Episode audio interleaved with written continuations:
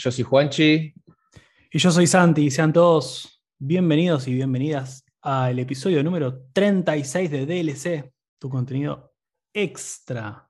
Correcto, arroba escucha.dlc en Instagram, pueden encontrar todos nuestros posteos, nuestras stories, charlar con nosotros y por supuesto ingresar a, a todas las plataformas en donde están subidos nuestros episodios, 36 episodios. Y hoy vamos a hablar de Easy Mode, sí o no. ¿Qué es Easy Mode, Sazone? ¿Qué, qué, qué representa el tema de Easy Mode? Porque es un tema eh, más como eh, de... Hay temas filosóficos, hay temas de Sí. accesibilidad, hay temas Sí. de, si se quiere, elitismo. Sí, Hay tema también de eh, lo que quiere, lo que significa el gaming como Del orgullo. Del orgullo también, pero también qué significa el gaming como obra, ¿no? Sí. Eh, conta- contale un poco a, a quien está escuchando qué es, eh, a- qué es el debate alrededor del Easy Mode, porque Easy Mode, digamos, eh, si le pregunto a cualquier persona que no esté en tema, te dice, ah, bueno, sí, algunos juegos que, pueden, que vos podés en los settings ponerle si es eh, hard, normal, easy, very easy, very hard, inferno, viste, Sí. hardcore. Eh, Champion. Sí, Hell, sí, lo que sí. quieras, lo que quieras. Eh, Si jugás, por ejemplo, Civilization, tenés Prince, Emperor, Immortal, Deity, digamos. Nueve, nueve, nueve hay para elegir, creo, diez. Sí, un montón, un montón, un montón. Eh, ¿Qué es el debate de Easy Mode? ¿A qué, qué- a Bueno. dó- ¿qué significa? Sí, bueno, en realidad, eh, a ver, este debate es, más, es muy viejo en, en la comunidad gamer, muy viejo. Eh, y siempre que sale algún juego que, que está como categorizado, digamos, un poco por el éter del gaming como juego difícil, juego complicado, siempre vuelve a resurgir. Este, este es un debate viejo como, el- como los videojuegos en sí mismos, me parece, y siempre cada tanto resurge. Particularmente, ¿por qué resurgió esta vez? Bueno, habrá un par de semanas. eh, para cuando estén escuchando este, este, este podcast, igual va a dar lo mismo, así que no voy a decir cuándo, pero no importa. Cuestión que una, un- una chica, una TikTokera, Cruelty Free Faye se llama, hizo un pequeño video de TikTok básicamente diciendo todos los juegos tienen que tener un easy mode. ¿Cuáles sean sus argumentos, los de ella? El video obviamente está súper luqueado para TikTok, por supuesto, entonces la piba es como, bueno, medio, medio fanfarrona, medio como que, bueno, nada, si vos pensás que jugar los juegos en easy mode no significa ser un true gamer, bueno, no me Mucho importa. show, no. Mucho show. Mucho show, obviamente. Pero su- sus argumentos eran dos principalmente, y un- uno tiene que ver, que son interesantes para analizar. De hecho, nosotros hace bastante queríamos como hablar de estos temas, ¿no? Eh, en uno ella dice, eh, no tengo tiempo, o sea, soy una persona grande, soy un adulto, tengo que trabajar, tengo mi familia, no tengo tiempo para estar en un nivel durante una semana. ¿De dónde es esta persona? Más o menos. No, Ah, ¿Es angloparlante? Eh, sí, sí, sí, sí. Ok, ok. O sea, Estados Unidos, UK, Canadá, Diría- por ahí. mm, la verdad que no me acuerdo exactamente. Ella, después de subir este video, después de todo el revuelo que se hizo, creo que no subió un segundo video como. Claro, tenía acento. cargo Yo para o- saber más o menos, digamos, la demografía de la que estamos hablando. Me da la sensación, me da la sensación que era norteamericana, pero no me acuerdo. no- o canadiense, pero no sale de ahí, digamos, ¿no? Porque el acento, Digamos, los ¿no? acentos son muy, muy, muy obvios. Pero, pero bueno, u- digamos, uno de los puntos que mencionaba era, eh, bueno, no tengo, no tengo el tiempo que Mm, alguna vez quizás tuve claro. para, para el famoso Git Good, El digamos. Get Good, sí, el Get Good. el famoso Git Good de poder, em, de poder realmente, eh, nada, Dedicarte. entrenarte, entrenarte y dedicarte para pasar eh, determinados juegos, ¿no? Eso por un lado. Y por el otro lado, eh, nada, que realmente hay algunos juegos que son inaccesibles para algunas personas. y que en su opinión, digamos, terminaba, termina siendo un, un bajón, o sea, termina siendo algo negativo que ciertas personas se terminen perdiendo algunas experiencias eh, videojugabilísticas muy buenas, simplemente porque no son buenos, digamos, eh, con su memoria muscular o con el joystick, con lo, con lo que sea, ¿no? bueno, esos eran sus argumentos y a partir de ahí, obviamente, este eh, debate, que de nuevo ya es milenario para la industria del gaming, volvió a resurgir. ¿no? Pongamos un ejemplo. ¿Qué sería un juego que esta persona, ¿cómo, es, cómo se llama? Se llama Cruelty Free Fay. Okay. ¿Qué cruel, vamos a decirle Cruelty. Sí. Eh, ¿Qué juego, digamos, entraría en esta categoría de cruelty de no, no le puedo dedicar el tiempo que requiere, necesito una, manera de poder, lo quiero experimentar y es una manera de experimentarlo más, eh, menos exigente? Claro, bueno, cae de maduro y esto siempre está en el centro de la escena, por supuesto, todos los juegos de Front Software, de Miyazaki, mm. toda la saga Dark Souls, mm. Bloodborne, Sekiro, Elden Ring probablemente también entre dentro de esa categoría. Mm. Em, como juegos en donde el mismo Miyazaki había dicho la primera vez que quería, eh, de una manera muy polite, había dicho básicamente que quería poner a los gamers em, a, sufrir, básicamente, ¿no? O sea, quería realmente poner en aprietos eh, a, los jugadores y que la dificultad de sus juegos iba a ser una parte propia de la experiencia del juego.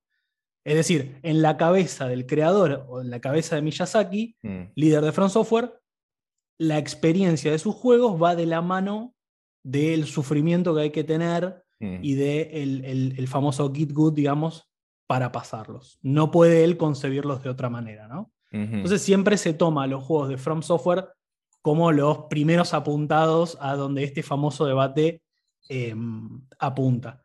Mm. No obstante, hay otros juegos también, ¿no? Digo, qué sé yo.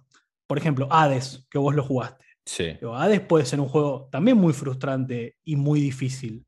Em, Celeste, por ejemplo, también otro juego que, hemos mencionado y que hace dos años, dos, tres años estuvo también ternado, un juego independiente, pixel art muy lindo, estuvo ternado, digamos, a, mejor juego del año. Mm. Hollow Knight, también hemos hablado mm. mil veces de, ese juego acá.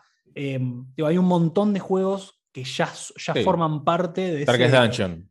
Darkest Dungeon, o sea, son un montón de juegos que ya forman parte de ese pequeño nicho de estos son los juegos difíciles, ¿no? Mm. Eh, no sé, para llevarlo, qué sé yo, no sé, para llevarlo a otro, a otro ambiente, no sé, si, si, queremos hablar de literatura, por ejemplo, bueno, no sé, es el, el pequeño espacio donde están todos los libros Borges, entonces vos decís, bueno, ok, sé que para entender y, apreciar completamente lo que está escribiendo esta persona, tengo que haber pasado, tengo, necesito esa curva, digamos, de aprendizaje para llegar primero mira, ahí, ¿no? Mira. Yo me acuerdo cuando leí El Aleph de Borges. Vos acabas de hablar de Borges. Borges es un escritor argentino, fue un escritor argentino reconocido globalmente por su prosa, por, por, su genialidad, ¿no? Eh, creo, y yo, eh, uno de sus libros más icónicos es El Aleph. Y yo me senté a leerlo un día y rápidamente me di cuenta que no estaba entendiendo nada de lo que sucedía en el libro. ¿No? Eh, le podría haber dedicado más tiempo a sentarme a buscar, a googlear cosas. Eh, un español muy sofisticado, el de Borges. Bueno, siempre un poco su estilo. castellano, mejor dicho. Pero eh, yo no, no, lograba entender lo que decía. ¿No? Eh, y yo no me ofendí por eso. Mejor dicho, no me pareció mal que él tuviese una prosa difícil de entender. Y que para poder digerirlo, si uno no está avesado en la comprensión de textos compleja, digamos, avanzada, o no le quiere dedicar el tiempo para leer lentamente cada pasaje y, estructurar las oraciones, eh, compartimentalizarlas y tratar de, entender bien qué va, porque Borges es tan difícil a veces, sobre todo la LEF, que uno ya no termina de entender cuál es el sujeto y cuál es el predicado en las oraciones. Y no me pareció que estuviese mal que existiese una literatura desafiante. Para mí no era la LEF. No era para mí el Aleph. Sí, o no, o no era en ese momento. Quizás. No era en ese momento de mi vida, muy bien. Capaz no era en ese momento de mi vida la- para, para mí la LEF. O quizás para alguna persona, eh, Rayuela de Cortázar no, era, no es para ellos. O ellas. Porque es complejo también. Y no, ni se acerca a la LEF, pero eh, su intertextualidad, de, su hipertextualidad, mejor dicho, perdón, eh, analógica, revolucionaria, confunde a veces. Sí, sí, obvio. Y cuando yo juego, que jugué Bloodborne y Sekiro, de hecho Sekiro lo avancé muchísimo más de lo que llegué alguna vez a avanzar Bloodborne, porque me pareció un juego bastante más fácil, de hecho. Eh, Bloodborne yo reconozco que es una obra maestra, y lo hemos hablado un montón de veces, pero a mí no es para mí. Y no es tan mal que así sea. Porque así como Borges tenía un público en mente cuando escribía la LEF, Miyazaki tiene un público en mente cuando crea sus obras. Y no está para mí, no es correcto, no es, eh, no es un argumento válido para mí decir todos deberían tener acceso a entender o experimentar el Aleph o eh, las obras de Miyazaki. No, porque no es para todos y no tiene por qué serlo. Está bien, yo ahí tengo un, un punto nada más que voy a, que, en, en donde voy a estar en desacuerdo. Que quizás fue, fue mala mi primera, eh, mi primera equivalencia, digamos, eh, porque obviamente estamos hablando de medios que funcionan de otra manera, ¿no? Entonces, por supuesto, si un libro, en realidad teóricamente todos los libros están en easy mode, porque no hay otro modo, o sea, es un solo modo. Están en su modo, claro. o están en su modo. Podés claro. leer un resumen si querés. Podés leer, viste que hay versiones, estas versiones como eh, para quizás gente más, más niños y niñas de, eh, de cosas Sí, más históricas, simplificadas. simplificados, de libros Sí. de, de- de, no sé, de la metamorfosis de Kafka. Y están, bueno, están esas versiones. Pero sí. Pero mm, el punto con, con los videojuegos, y esto es algo que siempre remarcamos ¿no? en el podcast, es que bueno, es un medio interactivo. Entonces, vos podés agarrar un libro y podés leerlo de principio a fin, lo vas a entender más o menos, lo podés releer muchas veces, podés salir del libro, eh, leer otras cosas, volver y quizás reinterpretarlo, como también pasa con las películas, obviamente. Eh, ahora, el juego, por la naturaleza que tiene, a vos ha- hay juegos que no los podés, digo, te trabas, como te pasó a vos con Bloodborne, por ejemplo. Mm, No podés ni siquiera llegar al final y decir, ok, bueno, no entendí, no entendí nada de este juego, no, no me quedó nada, mm, o me quedó una experiencia pésima. No pudiste tenerla la experiencia. mm. Entonces, un poco el, el debate también va hacia eso, ¿no? Y, y para mí hay como dos formas bastante sencillas de verlo. Si vos jugás un video, o sea, y para mí esto es lo que está en pugna, ni siquiera, ni siquiera es el hecho de si el easy mode es necesario o no es necesario. Para mí lo que está en pugna acá son dos formas de ver al medio, que, están, que está cambiando y que me parece que está buenísimo el debate. Que no es el mismo debate hoy eh, de, de dificultad en videojuegos que en los 90, ¿no?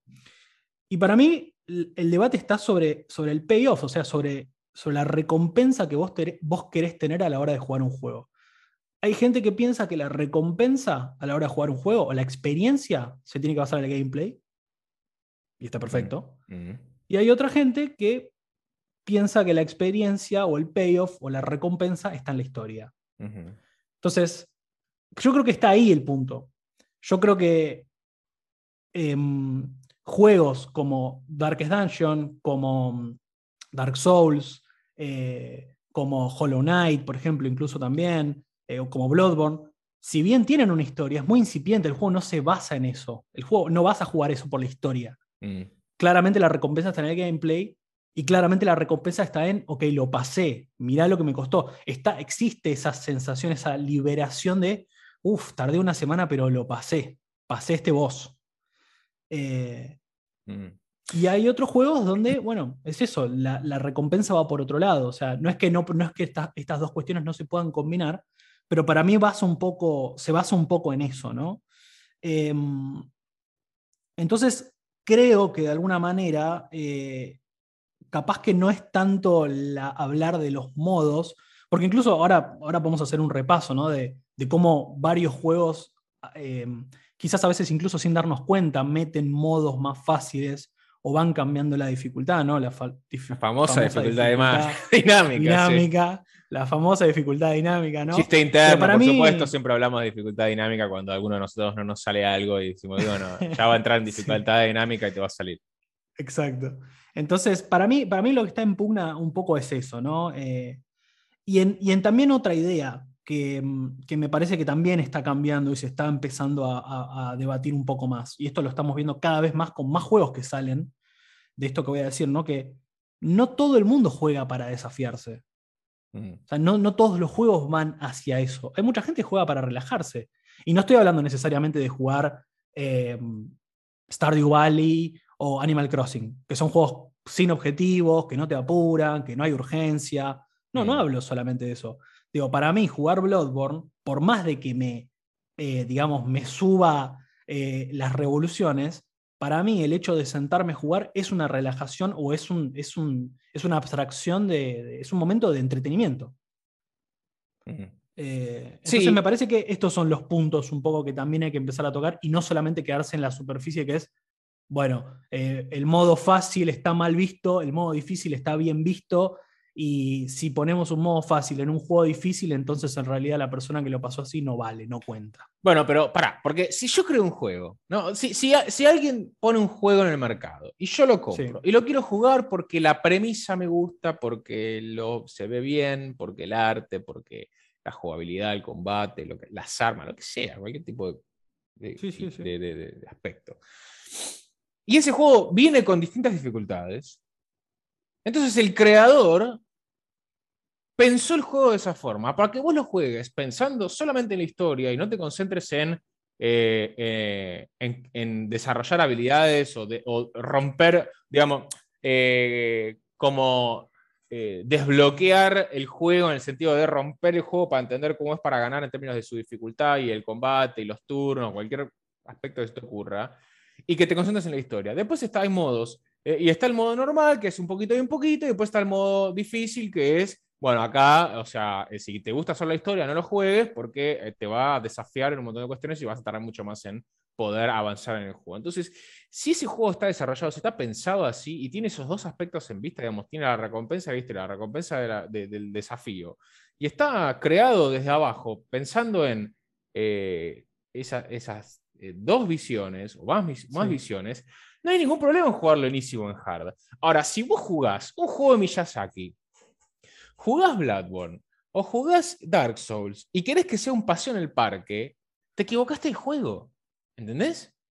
O sea, ese juego no está diseñado para que lo veas de esa forma. Vos mismo lo dijiste recién.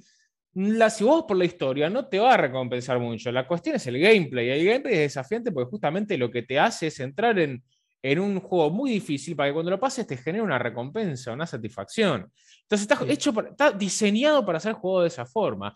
El Resident Evil, en sus distintas versiones, cuando era muy difícil, vos ah, recién hablamos de dificultad dinámica, cuando ves que estás perdiendo mucho en una escena o se te traba, te pone zombies con menos vida o que dañan menos, o te pone más ítems, justamente para que lo puedas pasar, ni siquiera te lo pregunta. Me parece que tiene que ver, hay que tener en cuenta esto, digamos, el, el creador de la obra, está esta noción de que el creador cuando publica su obra ya no es más propia, sino que es del público. Yo no estoy tan de acuerdo con eso. Eh, no estoy, o sea, estoy un poco de acuerdo y, un poco en desacuerdo, pero en, los juegos en donde eh, el, desarrollador, el, guionista, lo que sea, digamos, lo, piensa de una forma determinada. Y si a vos no te gusta, no lo juegues, no es para vos. Y el libro, yendo para atrás, es menos misericordioso, porque el libro, para darte cuenta que no te gustaba, tenías que leerlo entero. Y el juego no necesitas eso, porque el juego ya al principio te das cuenta que va a ser muy difícil, que no, que no es el tipo de juego que te gusta a vos, y lo puedes dejar. Eh, si vos leías, eh, eh, leías el Aleph de pe a pa, de 0 a 100, y no te gustó, y encima te fumaste lo difícil que era entenderlo, o mejor dicho, lo terminaste, no entendiste nada, perdiste el tiempo.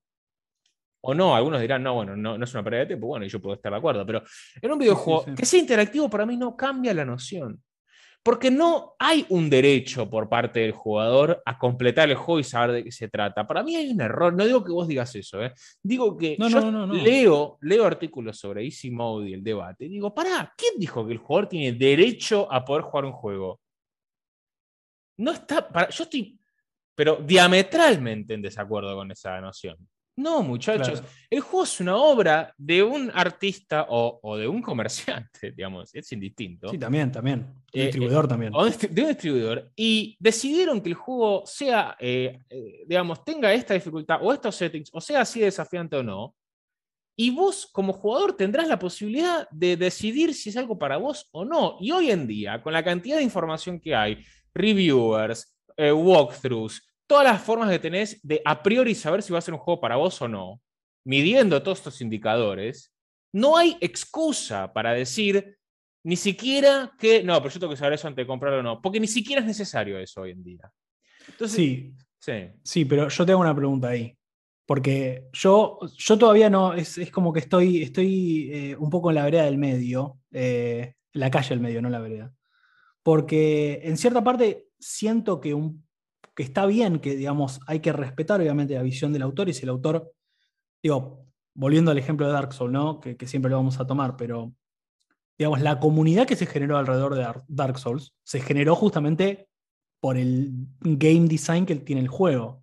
Si hubiese habido probablemente un easy mode en Dark Souls, y probablemente no hubiese sido tan de culto, y probablemente no se hubiesen generado todas estas comunidades en donde la gente cuenta cómo lo pasó como una experiencia de vida, ¿entendés? Es casi como, como sobreviví un accidente, más o menos, ¿viste? Hay toda una comunidad alrededor de eso y me parece súper valorable y eso no hubiese sucedido si el juego no es, no, no, no era lo que terminó, lo, que es ahora, ¿no? No, ¿no? se hubiese diseñado de esa manera. Sin embargo, eh, por el otro lado, y esto también un poco es, me, remonta a cuando hablábamos, por ejemplo, de, mobile gaming, y tuvimos ese debate también, que yo quiero que cada vez más gente juegue, que sea cada vez más accesible. Porque si bien eh, este medio está creciendo, sigue cambiando, sigue madurando, que esta chica, por ejemplo, una de las primeras cosas que haya dicho es, no tengo tiempo, significa que los gamers crecimos, que muchos tienen hijos, que los desarrolladores ya son grandes, Digo, todas esas cosas hay que contemplarlas. Entonces me parece que está bueno que los juegos sean accesibles y que vos no te quedes afuera por o porque no tenés tiempo o porque no tenés la capacidad motriz, digamos, para hacerlo. Porque para mí una de las cosas más interesantes es, digo, por ejemplo, si vos hubieses pasado Bloodborne, una cosa que a mí me hubiese encantado sería discutir con vos, tipo, boludo, ¿viste lo bueno que es? ¿Viste este nivel? ¿Viste este diseño de personaje? Y es algo que no puedo hacer con vos o no puedo hacer con un montón de personas. Eh, entonces, para mí es como que también esa es una parte, digamos, eh, de la comunidad, donde, donde se cuentan esas cosas, que es algo que se hizo siempre, porque el boca en boca del gaming va desde cuando no existían, cuando ya lo hablamos en un montón de episodios, cuando no existían, eh, no existía internet, no existían los trucos, nadie, nadie sabía, no existían las guías, entonces la única forma que tenías de poder jugar es hablar con una persona que, que, que ya lo había hecho antes. Eh, entonces me parece que eso es una parte, digamos, importante que hay que tener en cuenta a la hora de, a la hora de tener estas discusiones. Pero de nuevo, por eso, para mí la discusión no va por, a mí, no va por ahí, para mí va, para mí va por otro lado. Y, retomo un poco lo que dijiste de, de otro tipo de dificultades. ¿no? Y, y es muy interesante cómo eh, muchos juegos em, hicieron easy modes sin tener que ponértelo en la cara. ¿no? Entonces, por ejemplo, Dark Souls, no, si bien no tiene un easy mode, pero tiene formas de ayudarte. Y eso está bueno. Y son sutiles y, van en la misma línea en la cual Miyazaki dijo, ok, yo quiero hacer este juego difícil. Entonces, hay dos que se me vienen muy rápidamente a la cabeza y que Bloodborne también las tiene. Podés invocar a un compañero que te ayude, digamos, a destruir cierto tipo de boss. no lo podés hacer en todas las zonas del juego, lo podés hacer en algunas. Y está bueno porque si vos te querés romper la cabeza y querés estar una semana practicando tal voz para ganarlo, listo, ok, no lo, no lo usás, pero está. Y por otro lado, también están las notas que podés ir dejando en el mundo. Y que el juego mismo incluso fomenta esta idea de que dejes una nota y puedas ver los, los espectros de los personajes que murieron antes en ese lugar, por ejemplo, para, no sé, evitarte una emboscada. Y fomenta eso de forma natural y orgánica versus, digamos, el troleo de alguien que va y pone algo. O sea, como que no existe eso, es como que es una comunidad muy unida. Em, entonces, esa es como un poco mi, postura. Quizás la estoy deschavando muy rápido. No, no, no, no, para nada, pero, A ver, lo que pasa es que, claro, yo no sé, ahora eh, eh, esta eh, TikTokera, vamos a decir, eh, Cruelty, que hablaba de eh, el tiempo que tiene para jugar. Yo tampoco tengo tiempo para jugar y sumergirme en un Assassin's Creed, por ejemplo, como lo tenía antes, que me pasaba horas al día jugando Assassin's Creed y disfrutaba cada pedacito del mundo. O Far Cry, o inserte nombre de juego que se te ocurra. Hace poco estábamos charlando. de 50 horas, ¿no? Claro, hace poco estábamos charlando con eh, un oyente en Instagram que nos hablaba de Yakuza y qué bueno que es la franquicia y la verdad que me, dieron un montón de ganas de jugarlo. Pero yo no sé si tengo el tiempo para dedicárselo. Eh, tengo 31 años, estoy casado. ¿Y cómo hago para... bueno, si quiero puedo cada minuto de mi tiempo libre dedicarlo a eso, sí, pero tengo otras cosas que hacer. Y eso no es culpa de los desarrolladores. Y no es un derecho mío poder jugar. Ahí hay, una, hay un desconcepto. Estaba leyendo un artículo eh, en GameByte de Keller Cannon que decía eh, eh, que un juego sea lo más accesible posible. ¿No debería ser algo celebrado? ¿No creemos nosotros que la mayor cantidad de gente posible, digamos, viva y experimente los juegos que amamos tanto? Sí, pero no es un derecho. Las personas no. Eh, si, no tiene, si yo no tengo ganas de dedicarle tiempo a un juego o no tengo ganas de poner el tiempo para mejorar, no tengo, no tengo el derecho a. No es que puedo salir a quejarme que nada, como no tiene unísimo. Bueno, loco, el juego es así, es una obra de arte. Sí, sí. Si yo voy a un... Es un reclamo también. Es un reclamo de, de, los usuarios porque también hay que pensarlo como vos decís, es una obra, por supuesto, pero se vende. Hay un distribuidor que la vende y por supuesto que quiere que cada vez más gente la compre. Entonces quiere saber qué es lo que quieren los usuarios. Ahora, si los usuarios, como vos decís, nosotros, los gamers, cada vez más centrados en años y cada vez con menos tiempo para dedicarle 50 horas a un juego. Y de hecho esto es algo que, que, varias veces lo mencionamos y que está en boga, el hecho de que ya los juegos no van a poder seguir durando, los juegos single player, ¿no? Single player que empiezan y terminan, por supuesto, porque ya después hay otras cosas, hay otros formatos y, y hemos hablado también de eso, ¿no? De Game as a Service, etc. Pero hay todo un debate acerca de esto, acerca de, bueno, que los juegos sean más accesibles no quiere decir que tengan que ser más fáciles, sino que, que te permitan quizás en menos tiempo eh, o de forma un poco más, más rápida eh, poder terminarlo, poder jugarlo y poder experimentar una buena historia o un buen gameplay también. Bueno, pero, pero para, si sale God of War eh, Ragnarok. Ragnarok. Sí. Y dura 40 horas. Sí. Y yo digo, yo puedo hacer dos cosas. O quejarme de que God of War, que yo tengo tanta ganas de jugarlo, dura tanto tiempo y no tengo tiempo para hacerlo. O puedo meterme en Steam o la Play Store o la Nintendo, Nintendo eh, no sé cómo se llama, Store o, la, o Microsoft y buscar un juego que se acomode a lo que yo quiero. Hay una oferta, sobre oferta de videojuegos ahí. Entonces, si uno está encaprichado que quiere jugar God of War Ragnarok, bueno, muchacho eh, o muchacha, hacete el tiempo, tomate unas vacaciones de repente, una semanita y te terminas el juego. Sí. Hay gente que hace eso. ¿eh? Me parece bárbaro. Bárbaro, me parece. me parece bárbaro. Ahora, no le digas a. Eh, Santa Mónica. gracias. A Santa Mónica que tiene que hacer el juego distinto para vos. O sea, no, no. me parece un desconcepto total por parte de, por ejemplo, este artículo que estaba leyendo de Game Byte, Ahora, si vos me hablas de accesibilidad en términos por discapacidad motriz, daltonismo y un montón de otras cuestiones que podemos hablar, ahí es otra discusión. Sí. Otra. Otra, pero distinta, ¿eh? Distinta. Sí, sí, sí, no, estoy completamente de acuerdo, completamente de acuerdo. Y esto me hace acordar a cuando hablamos de The Last of Us parte 2. Sí. Y no hablamos de que es uno de los juegos que claramente, digamos, sea, se nota que el juego, digamos, en su desarrollo y en su concepción tenían en cuenta la, accesibilidad, porque es uno de los juegos con más, mayor presupuesto y, tiempo para desarrollar accesibilidad para que cualquier persona lo pueda jugar, y es espectacular. Pero yo cuando decía accesibilidad, ¿sabes a qué me refiero? O sea, sí, coincido que ese es otro tema. Quizás es la misma palabra, pero no lo hablaba desde ese punto de vista, porque creo que ahí estamos todos más o menos de acuerdo. yo lo que hablo de accesibilidad es, por ejemplo, bueno, la dificultad dinámica. O sea, la dificultad dinámica como decíamos, quizás el ejemplo más claro es Resident Evil 4, eh, que claro, a medida que vos, que, te deja en este, ¿por qué Resident Evil 4 es tan, fue tan bomba y todo el mundo lo recuerda con tanta, eh, como, un, como un juego que tipo te lo pasaste y la pasaste increíble, ¿viste? Fue tipo el mejor juego de tu vida. Bueno, porque claramente se dieron cuenta que, digamos, entre, entre el aburrimiento total porque el juego es muy fácil o la frustración total porque el juego es muy difícil, está esa ancha, hermosa avenida del medio en donde básicamente estás todo el tiempo estimulado y, lo supieron, y supieron mantener al jugador en ese lugar. Y el juego va obviamente cambiando. Si morís mucho, te sacan enemigos, si matas mucho, te, te dan menos balas y te ponen más enemigos. Entonces, siempre va siendo como un hermoso balance.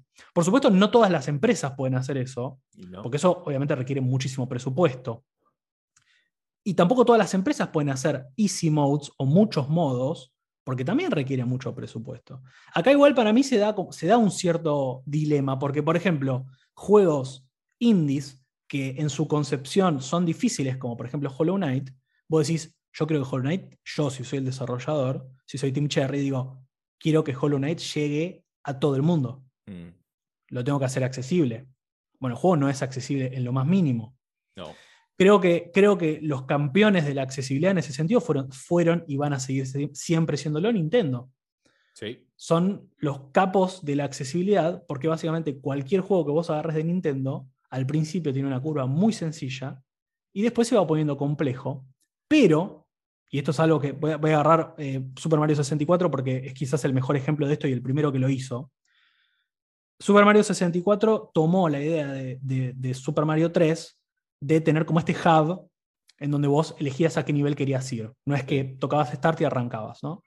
Entonces, Super Mario 64 tenía el castillo y eh, vos tenías que, eh, podías elegir a qué niveles querías ir.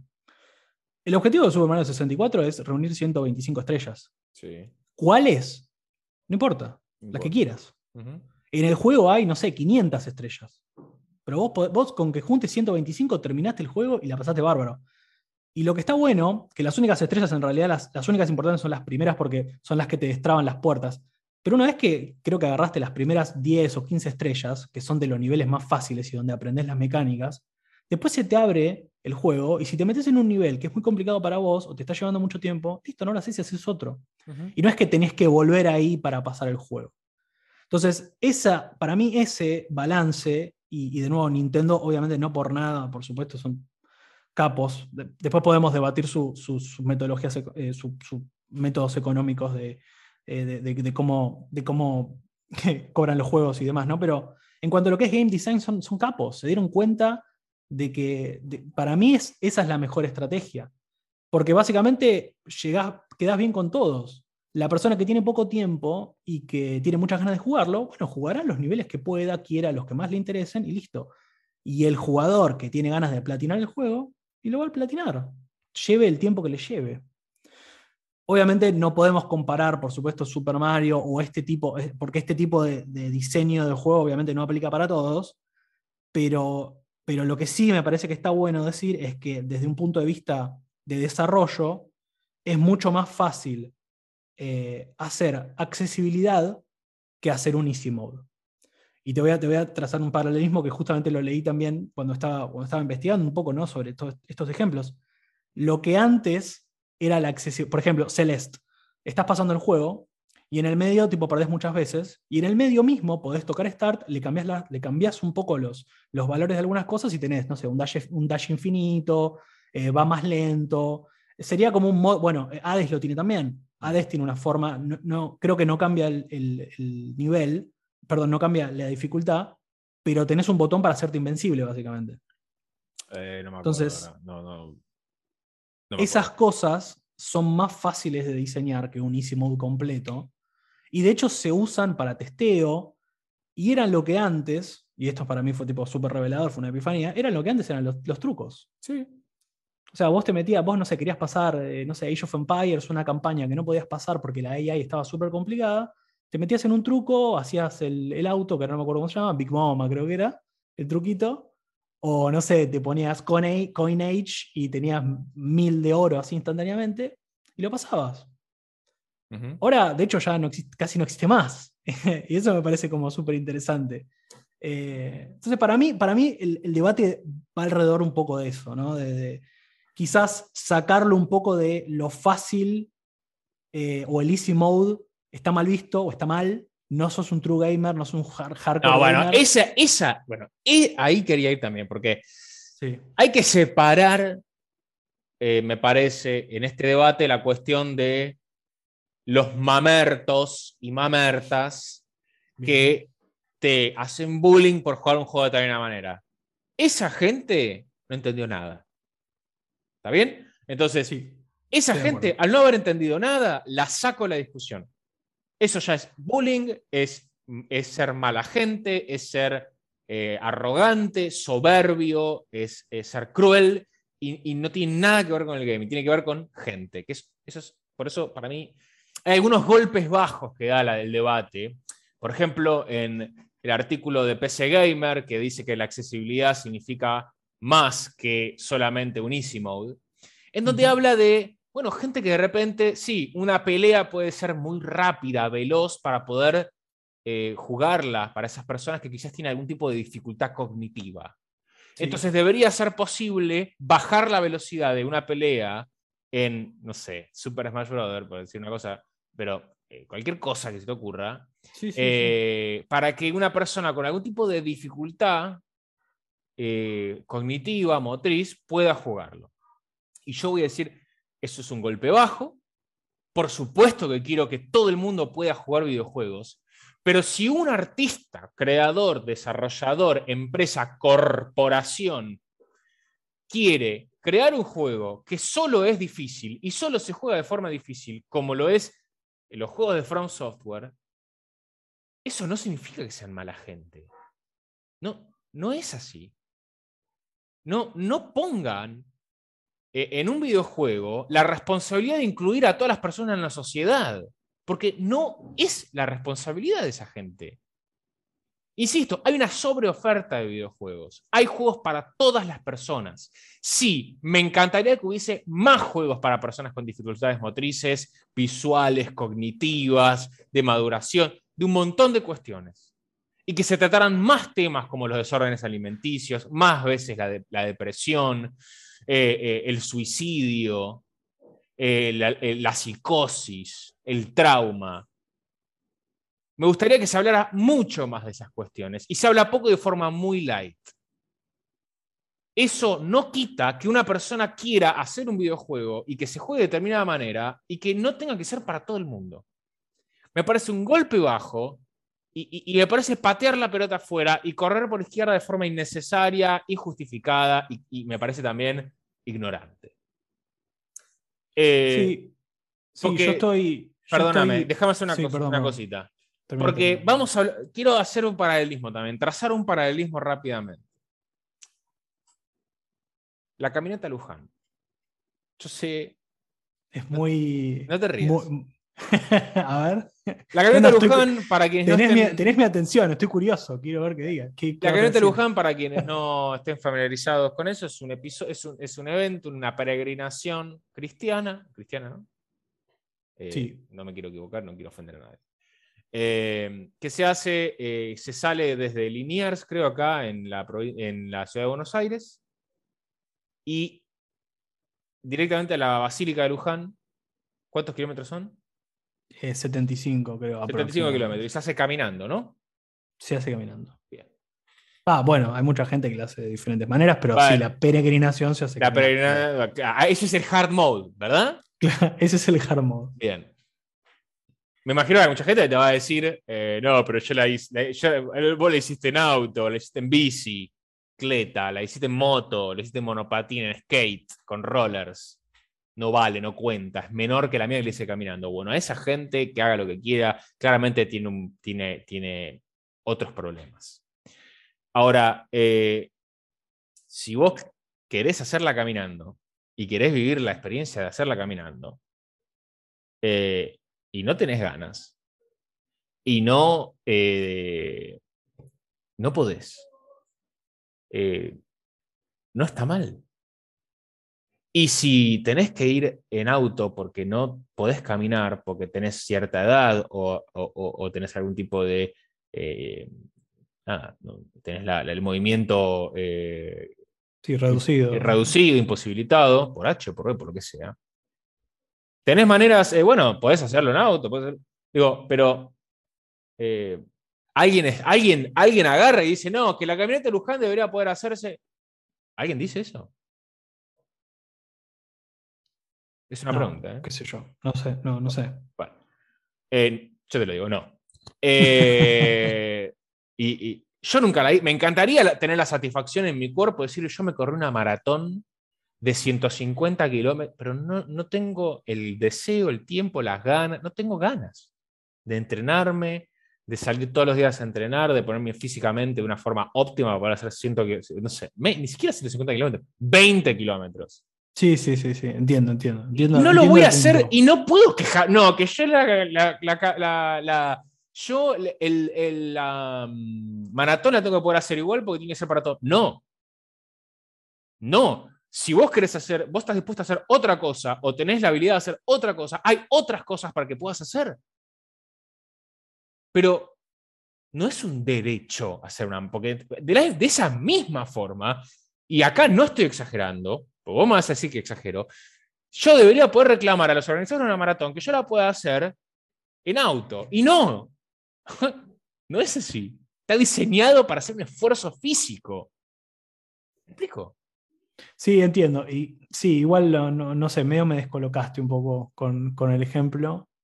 Porque sí, bueno, una cosa. Bueno, obviamente la camioneta Un deporte, una- una competencia. una- la camioneta Luján tiene una cuestión este, religiosa, Religiosa. espiritual. Igual, ojo, si lo, si lo compa- igual, porque ah, eh, encuentro una comparación también, ¿no? Porque obviamente acá estamos, estamos debatiendo easy modes y estamos debatiendo dificultad en videojuegos. Obviamente, eh, esto básicamente no aplica a ningún juego que sea competitivo con, otra, con otro ser humano, digamos, porque no, no existe AI que vos tenés que diseñar para que sea más o menos compleja o más o menos desafiante, ¿no? Mm. Eh, entonces, digo, eh, ah, hay cierta competencia ¿no? Eh, en, en esto, en este tema, pero, pero sí, qué sé yo, no sé, para mí, eh, insisto con, con que me parece que el debate igualmente está buenísimo y que me parece que hay que empezar igual a tener un poco en cuenta, eh, o sea, para mí es esto, para mí la, la- la- si vos me preguntás a mí qué es lo que yo quisiera, yo creo que preferiría que directamente no haya niveles de dificultad. Que haya. Que, que- que- porque a mí también me pasa eso de. Vos me decías recién Civilization, ¿no? Tiene nueve niveles de dificultad. Yo qué sé, ¿cu- ¿cuál es? ¿Cuál, cuál es para mí? ¿Cuál, es el que te Mirá en? YouTube y te fijas. Hay ¿Por una qué tengo sobre que dos. mirar en YouTube. Eh, Pero te vas a decir que es un problema, digamos, tenemos información al alcance de nuestros dedos de lo que No, queramos. no es un problema. Pero no es un problema. El punto es no entiendo para qué está. Ah, Y bueno, digo, yo sí que en este cuento para qué está. Pero pará, y, otra cosa también que para mí igual tiene, está igual en, en el mismo sentido, o sea, por eso digo que todavía no estoy seguro de qué lado pararme, porque a, la- a las dos posturas les encuentro cosas que no están buenas y las dos posturas les encuentro cosas que son interesantes, por eso para mí el debate debería ir por otro lado. Digo, si yo tengo ganas de exigirme y de disfrutar y de sentirme, re- eh, bueno, no realizado porque es un montón, pero de sentirme bien por haber pasado sentirte. un desafío mm, de motricidad y de reacción como ganar, eh, no sé, Bloodborne, buenísimo. Y si yo tengo ganas de experimentar una historia, buenísimo también, ¿no? Pero también, digamos, a, la idea de, tener, de que todo tenga un easy mode, no es fácil tampoco de hacer, porque en realidad, eh, y esto claramente, por ejemplo, el, el ejemplo de Civilization, ¿no? Mm. ¿Quién- cómo, cuál es, cómo, cómo es un easy mode? O sea, cu- ¿cuál es? La- o sea, estamos acostumbrados a que, bueno, el normal es el, no, no sé, estándar, qué sé Mm. yo. Pero hay gente que el normal es difícil también. Bueno, en, en Civilization el, el- el default es Prince. Y si vos no entendés el juego, vas a perder siempre. Y ese es Eh, el más fácil. Eh, no, no, no, ese es el default. Ah, el default, Está, como en. eh, eh, eh, creo que hay tres dificultades menores. Eh, yo empecé jugando en Prince, empecé a ver videos de YouTube, empecé a entender cómo eran las mecánicas, cómo eran los, digamos, cómo se, se explotaban los recursos, cómo hacer, cuáles eran las maneras de ganar, cómo se llegaba a esas maneras de ganar, a esas victorias. Mm. Y empecé a escalar hasta llegar a Immortal, que es el anterior a Deity, que es el último. Y último, ganaba sí. partidos en Immortal. Y Y era difícil, y, pero me interesaba el juego porque es como un juego de mesa que puedo jugar mientras hago otra cosa, que es por turnos. Y como que le podía dedicar un montón de horas al día porque era tipo, hacía un turno ahora, después hacía otro turno en 20 minutos, me hacía 5 o 10 turnos más. Digamos. y, terminé avanzando un montón en mi entendimiento del juego. Miraba videos de YouTube, pero si no tenés ganas de hacer eso, porque vos sabés bien lo que es mirar video de YouTube para entender cómo es un juego, cómo funciona. Digamos, vos hay un montón de juegos que yo es algo que no hago, pero yo sé que vos te gusta de repente ver cómo otro juega un juego porque no tenés ganas de jugarlo. bueno, eso también existe, eso es una posibilidad, eso es accesibilidad también. Eso es accesibilidad, sí. sí eso también. es accesibilidad también. Tenés acceso a la lista. Capaz no lo puedes jugar vos con el teclado o el control. Eh, pero bueno, pero eso es algo que también hay que. Eso, eso, eso es algo que también está cambiando. Sí. Eh, porque digo, una cosa es mirar cómo otros juegan a nivel competitivo, ¿no? que es lo que hablamos siempre. Es como, bueno, eh, a las personas que no entienden cómo alguien puede mirar a una persona jugar un eSport. Y es lo mismo que cuando pones un partido de fútbol y mirás a otra gente, mirás a Messi jugando en el PSG. O sea, para mí es exactamente lo mismo.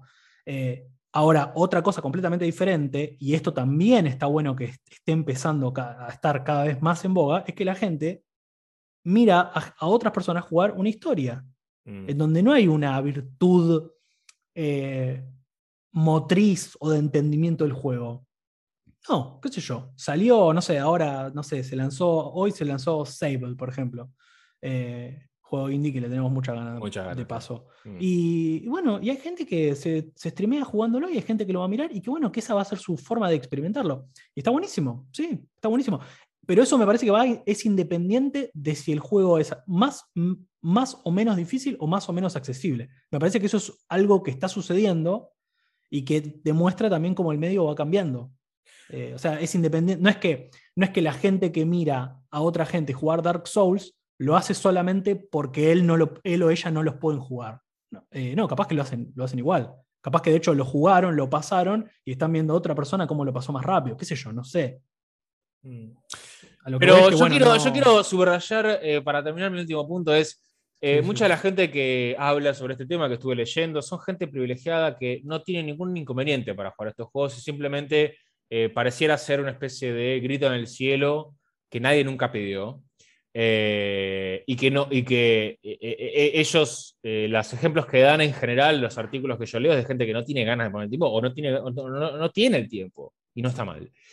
Pero si quieren saber lo que es inclusión a través de los videojuegos de verdad, pueden meterse en ablegamers.org que es una organización que utiliza los videojuegos para sacar de la, del aislamiento, de la, de la, desolación, de la soledad a muchos chicos y chicas con eh, eh, problemas cognitivos, motrices. Este, y, y, vos ves lo que los videojuegos hacen hoy en día por, esos, por esas vidas y te das cuenta de lo importante que es el videojuego para, que, para, el desarrollo de las habilidades sociales, eh, también cognitivas mismas, de pensamiento, de, planeamiento, de estrategia, de un montón de coordinación, para, para, personas con discapacidades varias. Y hay un montón de, hay una harta, gran cantidad de videojuegos que, pueden jugar y, yo, bueno, no los veo quejándose mucho eh, en el sentido de que ellos entienden el videojuego y, entienden el videojuego como una, algo integrador y algo formativo. Y sí, es verdad, eh, y acá yo estoy de acuerdo y me adhiero a la causa de que debiera haber más opciones de accesibilidad como las tenía The Last of Us 2 para personas que quieren jugarlo, que quieren apartar el tiempo para jugarlo, pero algo que con lo que ellos lamentablemente eh, tienen que lidiar a diario no se los permite, como puede ser eh, todos los ejemplos que vimos hasta ahora.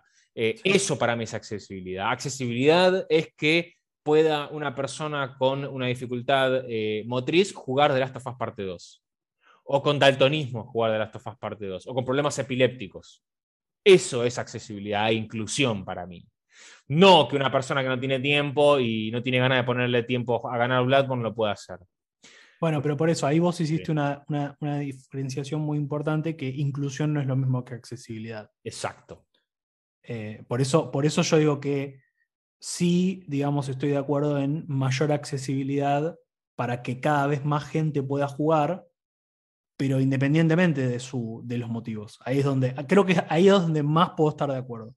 Obviamente si es por una cuestión de mayor inclusión para personas que, no sé, tienen, como os dijiste, alguna disminución visual o, epilepsia o lo que sea, por supuesto, estamos todos de acuerdo, pero también, eh, digo, y, voy a dar un ejemplo más y con, esto cerramos, pero em, recuerdo un, no me acuerdo si era Football Manager ahora, mira, no me acuerdo mm. qué juego era, pero era un juego parecido a Football Manager, que me acuerdo que, claro, que se dio cuenta que en un momento todo su, público objetivo había crecido y, no tenía tiempo, y tuvieron que rediseñar el juego para que la gente lo pudiera seguir jugando.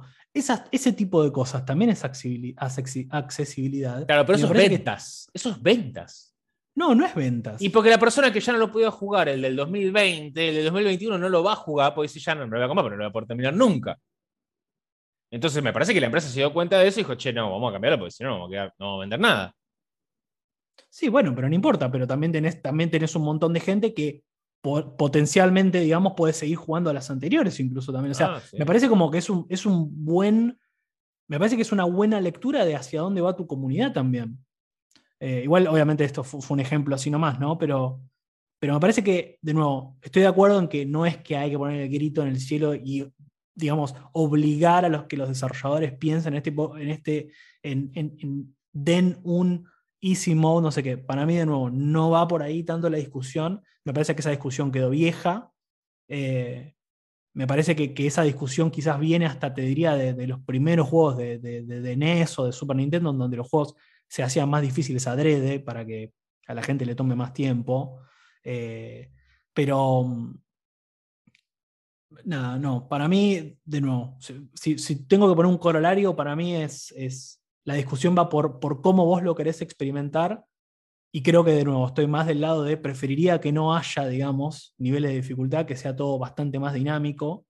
Eh, y que estén estas, estas opciones de accesibilidad, así como un, de una persona que sufre de daltonismo puede tocar Start, Options o lo que sea, y digamos tocar un botón para que el juego se modifique, para que lo pueda experimentar, si una persona quiere experimentar Dark Souls, pueda tener un botón que lo haga invencible y que lo, que lo pase. No, no, a mí no estoy para nada en contra de eso, pero porque bueno, yo tengo la concepción de si una persona pasa Dark Souls con eso, no me va a parecer más o menos gamer que yo que lo pasé gastándome los dedos y gastando un control porque rompí un control, que de eso ya habíamos hablado también. Mira, eh, yo para cerrar quiero cerrar con, con, un poco lo que pregona la gente de, ablegamers.org, que habla de, bueno, tiene una sección que para mí esto es lo importante, este es el trabajo importante, no que si un gamer no tiene tiempo, eh, ponga el grito en el cielo porque quiere terminar Dark Souls en media hora.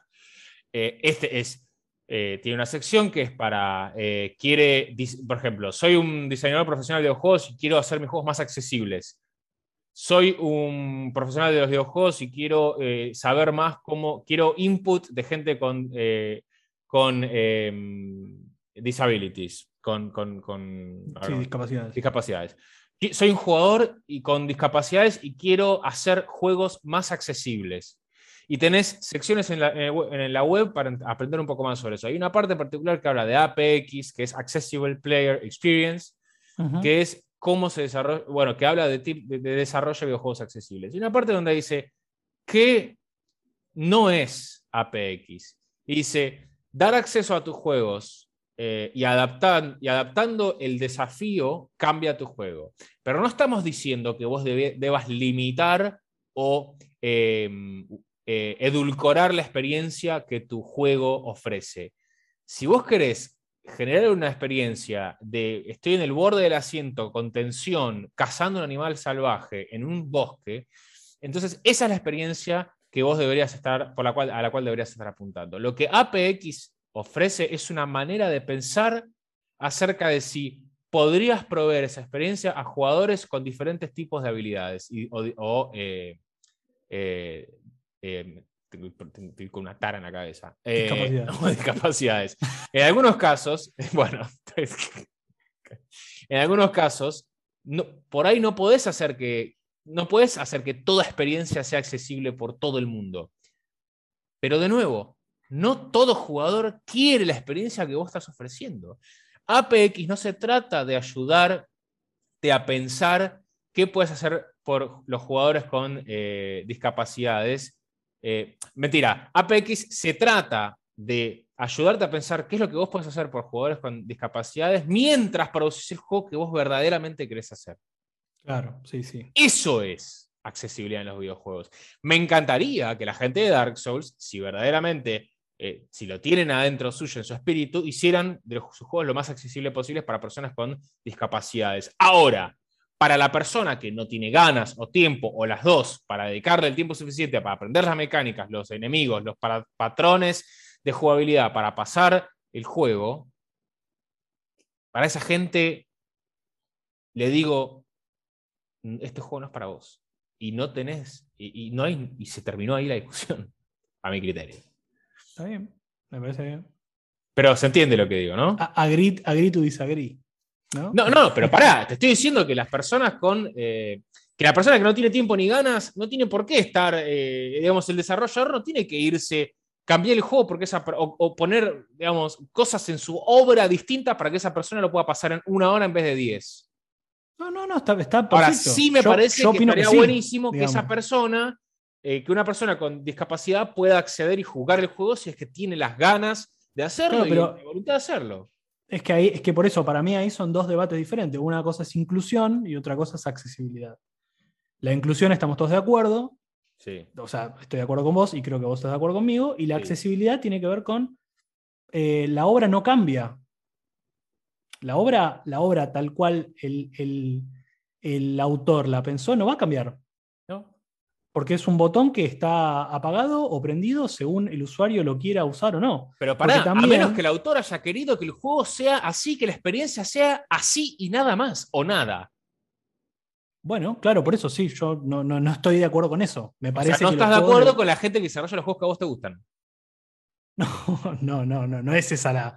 No es porque yo, estoy, yo ¿eh? estoy de acuerdo en tomarme, yo estoy de acuerdo, no me corras por ahí, porque yo estoy de acuerdo con tomarme el tiempo para aprenderlo, pero porque a mí me gusta de esa manera. Ahora, insisto, para mí la clave final es, me hubiese encantado poder discutir ese juego con más amigos míos mm.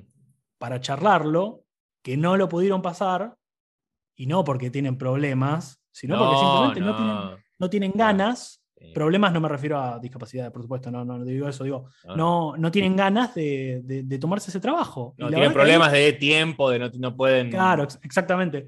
No, y ahí yo creo que se pierde un montón. De nuevo, Dark Souls con un modo fácil no hubiese sido jamás lo que es. Nunca. Y creo que vos no lo hubiese jugado. No lo sé. No, bueno, es contrafáctico, pero. Por supuesto. Pero, pero me parece que a la obra no le cambia nada. El tema me parece que va más allá, me parece que no va tanto hacia, porque digo, el Front Software vendería muchísimo más todavía de lo que vende y yo no creo que Miyazaki diga, mm, bueno, vamos a vender un poco menos. No, lo veo, pero eh, me parece que va por otro lado la discusión, me parece que va más por cómo los gamers, y esto todavía lamentablemente está, que es una cosa que mencionamos, del orgullo gamer de eh, denigrar los easy modes. O sea, easy está mal, está mal visto todavía y me parece que va por ahí también. Eh, Eso está mal y estamos 150% de acuerdo. Sí. Pero bueno, eh, un debate muy interesante, con muchas, muchas aristas. Muchos argumentos dimos igual, ¿eh? Muchísimos. Déjame, antes de cerrar, que te diga cómo salió la encuesta. la encuestita, de Instagram, exactamente, arroba escucha.dlc. Y la comunidad está de acuerdo con el no. Es decir, no a los easy modes 61% versus 39, un montón. Les agradecemos a todos los que votaron, que votaron con más de 30 personas. Votaron por Así que les agradecemos a todos. Estuvo muy pareja. Yo los últimos, los últimos minutos antes de grabar decía como, bueno, está bastante pareja, ¿viste? 45, 55. Y pero entró, entró, el conurbano y. Entró, claro. los datos del conurbano, que es el, padrón electoral, la parte más grande, el 40% del padrón electoral, y bueno, ahí te, de vuelta. Y cambió todo. Eh, todos votaron por mí, les agradezco muchísimo. Eh, pero bueno. Hasta aquí entonces, eh, DLC, tu contenido extra, arroba escuchar.dlc la verdad que un debate interesantísimo. Esperemos que, tengamos más temas. Si, si les gusta, si no les gusta y les parecimos. Si yo les parecí un forro. o, les pareció que Santi es un tibio. Eh, dígalo. Dígalo. Díganlo. Nos pueden putear, sí, nos, pueden putear. díganme, digan, che, pero Juan, vos al final sos. Eh, eh, nada, no sé lo que quieras. Eh, sos un conservador. A mí me van a decir que soy un manco, por ejemplo. Un manco. Vos bancás a los mancos. Sí, vos bancás el manquismo y perdoná. Bueno, nada. díganlo, díganlo y, y, gracias a todos por participar, gracias a todos por seguirnos, que la verdad que la comunidad está creciendo muchísimo, más de lo que esperábamos. Estamos muy contentos por eso. Eh, nos reencontramos entonces en el próximo episodio de DLC Tu Contenido Extra. Santi, muchas gracias a todos y chau.